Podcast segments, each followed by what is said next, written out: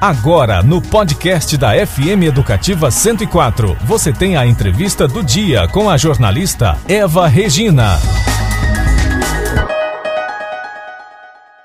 Muita gente não sabe, mas o dólar está presente na vida de nós brasileiros, impactando nos preços de muitos produtos. Esse é o assunto da nossa entrevista agora, ao vivo e por telefone, com o professor e doutor em economia, Matheus Abrita. Bom dia, Matheus.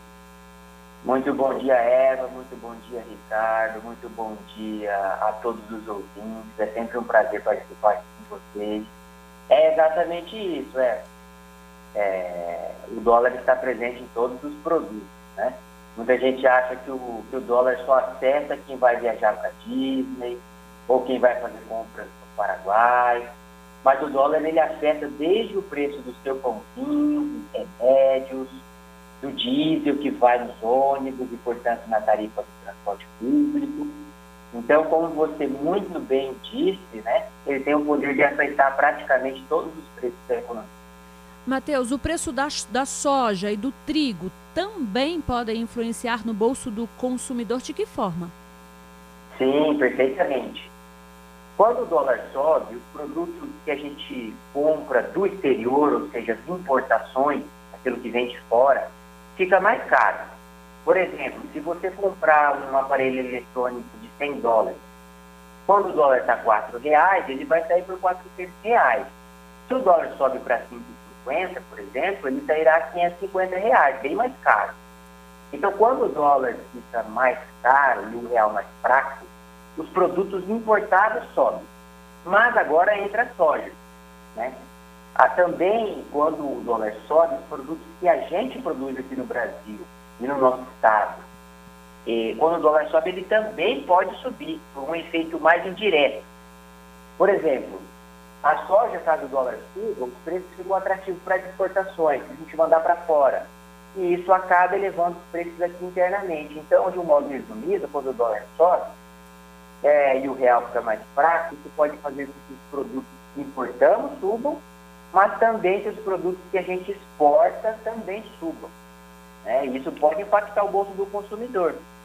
O importante produto que é afetado pelo dólar são os combustíveis, por exemplo. Então, caso o dólar, caso o dólar suba e a Petrobras ajuste os preços para alinhar aí com o do mercado internacional, aí você pode ter uma alta do diesel e isso pode subir o frete e todos os produtos transportados, né?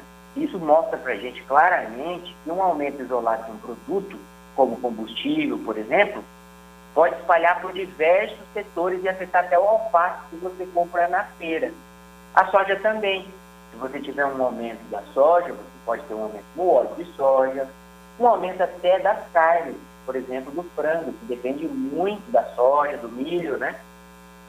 Para fazer as rações. Matheus, é verdade que as latinhas de alumínio, como cerveja, refrigerante, também seguem a cotação do dólar?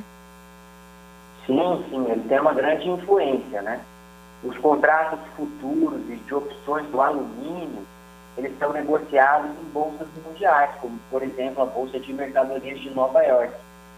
Então, como ele é uma commodity, ou seja, um produto com abrangência global, cotado em bolsa, ele é negociado em dólar sim, e o valor da, do câmbio afeta substancialmente sim o, o produto. Matheus, qual é a expectativa para os próximos meses com relação ao dólar? Olha, entre os economistas tem uma brincadeira que diz que Deus criou o câmbio para tornar os economistas mais humildes. Por quê? Porque é muito difícil fazer previsões é, do câmbio, porque diversas é, variáveis influenciam, né? Condições climáticas, condições de impostos, de exportações, de comércio, a pandemia, guerra, eleições, tudo influencia o dólar, né? Então, dizem, diz aí uma brincadeira entre os economistas que Deus criou a previsão do câmbio para tornar os economistas humildes, porque muitas vezes eles erram, né? É, mas é, a expectativa dos analistas é que o dólar fique próximo aí a 5,15 até o final do ano.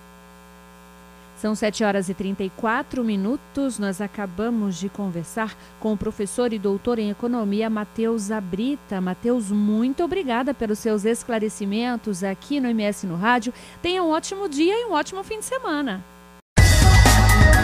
Você conferiu a entrevista do MS no Rádio com a jornalista Eva Regina.